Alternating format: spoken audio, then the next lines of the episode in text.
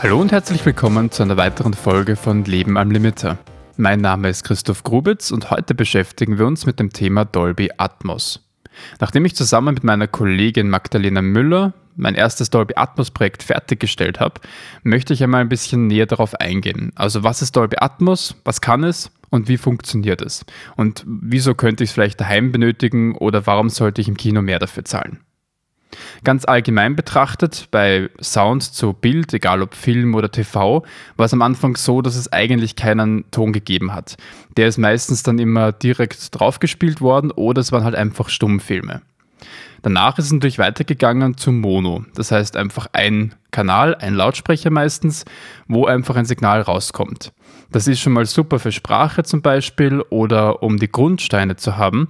Aber möchte man jetzt ein bisschen mehr Räumlichkeit haben und auf einmal Quellen von links oder rechts kommen lassen, benötigt man halt Stereo, sprich einen linken und einen rechten Kanal. Mit Stereo hat man nur noch die Möglichkeit, dass man etwas aus der Mitte kommen lässt, indem einfach der linke und rechte Kanal dasselbe abspielt. Man nennt das Ganze Phantommitte. Man hat das Gefühl, es kommt etwas aus der Mitte, obwohl in Wirklichkeit nur der linke und der rechte Kanal oder Lautsprecher spielt. Wenn man jetzt aber weiterdenkt und man möchte vielleicht Audioquellen irgendwo im Raum verteilt haben oder hinter einem, benötigt man Surround. Das heißt, man stellt mehr Lautsprecher auf, damit man auch verschiedene Richtungen wiedergeben kann. Das wohl gängigste Surround-Format für daheim ist immer noch 5.1. Das heißt, wir haben fünf Lautsprecher und noch einen dazu, insgesamt sechs. Die fünf Lautsprecher teilen sich jetzt ein wie folgt. Wir haben vorne links einen und vorne rechts einen. Einen in der Mitte, das ist der Center-Lautsprecher. Und dann auch noch links hinten und rechts hinten, also insgesamt fünf. Davon ist es idealerweise so, dass der linke und der rechte im 30 Grad Winkel zur Mitte stehen und hinten links und hinten rechts mit 170 Grad. Wir haben dann eben noch zusätzlich einen Lautsprecher, deswegen Punkt 1. Das ist der Subwoofer, der zum Beispiel den LFE-Kanal wiedergeben kann. LFE steht für Low Frequency Enhancements oder Low Frequency Effects, je nachdem, ob man jetzt in Dolby Atmos oder DTS ist. Im Endeffekt geht es eigentlich nur darum, dass wir tiefe Frequenzen über einen eigenen Subwoofer wiedergeben können. Das heißt, wir haben Sachen wie Donnergrollen, zum Beispiel Explosionen. Alles, was viel Stimmung machen soll, viel Vibration macht, kann über einen eigenen Kanal und damit über den eigenen Lautsprecher wiedergegeben werden, was natürlich sehr viel beim allgemeinen Klang unterstützen kann. Wenn wir jetzt weiterdenken über 5.1, gibt es eben auch noch andere Formate. Wir haben immer bei der ersten Zahl 5 die planare 2D-Ebene. Dann haben wir mit dem Punkt 1 den Subwoofer bzw. den LFE-Kanal. Und dann gibt es aber auch noch eine dritte Zahl, wie zum Beispiel bei 5.1.4 oder auch 7.1.2. Die dritte Zahl steht dann einfach nur für die Lautsprecher, die über einem sind. Das heißt meistens an der Decke, damit wir auch Helikopter oder ähnliches über uns drüber fliegen lassen können.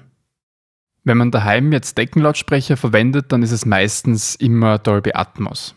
Die Lautsprecher können natürlich auch erweitert werden, wie bei 7.1.2. Da kommen dann zwei Lautsprecher in der Mitte links und in der Mitte rechts nochmal dazu. Oder eben auch bei der letzten Zahl Punkt 4, dann sind da vier Lautsprecher an der Decke und so weiter und so fort. Und jetzt, wo wir verstehen, was diese Kanäle bedeuten, kann ich auch darauf eingehen, was Dolby Atmos eigentlich macht. Wenn wir jetzt kanalbasiert arbeiten, dann kann ich zum Beispiel eine Audioquelle, sagen wir ein Auto, vorne links platzieren oder hinten rechts oder irgendwo dazwischen. Aber ich kann halt immer nur diesen bestimmten Kanal und damit meistens auch den bestimmten Lautsprecher anspielen. Wenn ich jetzt aber an große Kinos denke, dann haben wir meistens mehr Lautsprecher für einen Kanal. Also zum Beispiel fünf für vorne links und fünf für hinten links. Also insgesamt zehn Lautsprecher, die aber nur zwei Kanäle wiedergeben. Wenn ich jetzt irgendetwas drüber fliegen oder fahren lassen möchte und sozusagen diese Audioquelle über mehrere Lautsprecher bewegen möchte, kann ich das mit dem kanalbasierten Format nicht machen, sondern es geht dann eben nur, wenn es objektbasiert ist. Und das macht eben Dolby Atmos. Anstatt zu sagen, ich arbeite jetzt nur mit diesen bestimmten Kanälen, kann ich Audioquellen über mehrere Lautsprecher, je nachdem, was für ein Setup ich habe, einfach drüber fahren lassen. Dolby Atmos arbeitet jetzt aber nicht nur objektbasiert, sondern man hat immer ein zum Beispiel 7.1.2 Bad heißt das, also ein kanalbasiertes Bad, drunter, wo halt weiterhin die normalen Kanäle angesprochen werden. Ich kann jetzt natürlich auch vier Lautsprecher an der Decke haben, also zum Beispiel oben vorne links und rechts und hinten links rechts, also nur an der Decke, aber kann eben mit 7.1.2 nur zwei Kanäle wiedergeben. Das heißt, der oben vorne links und der oben hinten links wird immer gemeinsam abgespielt und genauso auf der rechten Seite. Das heißt, ich kann jetzt nicht irgendwie definieren, dass etwas oben vor mir oder oben hinter mir sein soll, sondern immer nur links und rechts. Und mit Dolby Atmos zum Beispiel könnte ich jetzt eben an der Decke jeden einzelnen Lautsprecher auch wieder anwählen, weil das so mit 7.1.2 bei vier Lautsprechern an der Decke nicht funktionieren wird. Für Objekte, wo es sich auszahlt, die objektbasiert zu machen, eben bei Helikopter, die drüber fliegen oder bei Autos, die vorbeirasen, dann macht es Sinn, dass ich diese bestimmte Tonspur als Objekt definiere und sie dann unabhängig von den Kanälen über die Lautsprecher bewegen kann. Und wie funktioniert das? Kurz gesagt mit Metadaten. Das heißt, es werden Zusatzdaten, Hilfsdaten mitgeschickt, die dann bestimmen, wo dieses Objekt genau sein soll und wo es sich im Raum positionieren sollte. Man hat insgesamt 128 Objekte zur Verfügung, beziehungsweise 128 Kanäle, wobei eben bei 7.1.2, also 10 Lautsprechern, wir schon 10 verlieren. Das heißt, jetzt könnte man noch 118 Objekte positionieren, was in den meisten Fällen ausreicht, weil das heißt nur, ich kann nur 128 Audioquellen gleichzeitig abspielen, aber ich kann ja theoretisch ein Objekt im Laufe eines Films immer und immer wieder verwenden. Also geht sich das in der Regel ohne Probleme aus. Kommen wir zur Frage, wann macht das Sinn? Im Kino haben wir oft unterschiedliche Säle und unterschiedliche Lautsprecheranordnungen und Konfigurationen.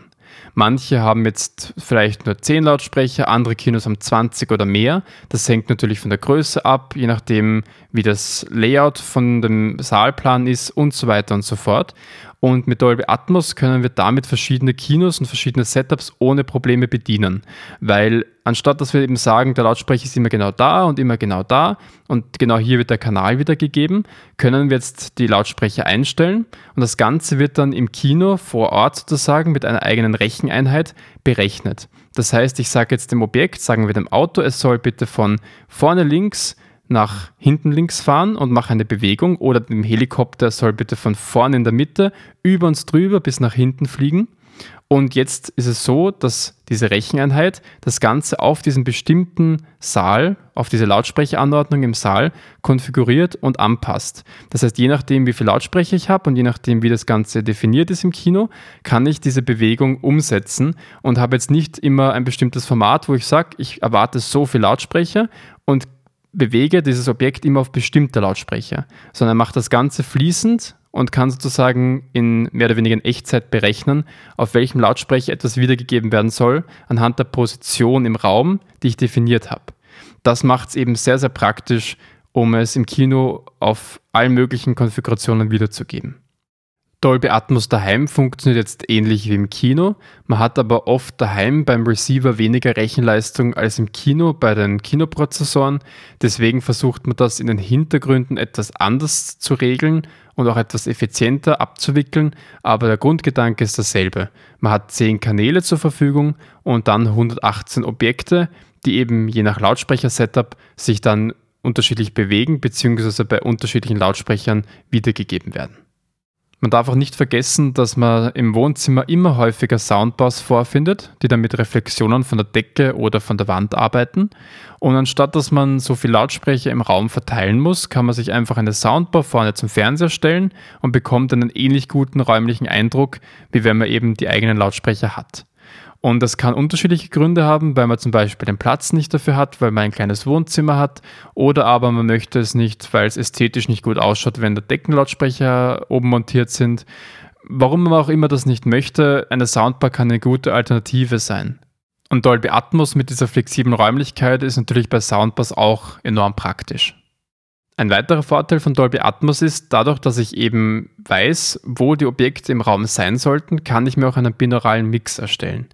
Das ist vielleicht ein Thema für eine eigene Episode, aber kurz gesagt, jedes Ohr und jeder Kopf ist anders. Wenn ich jetzt überlege, wie ich Räumlichkeit wahrnehme, dann könnten eigentlich sogar zwei Lautsprecher oder Kopfhörer ausreichen, um eine Räumlichkeit zu schaffen.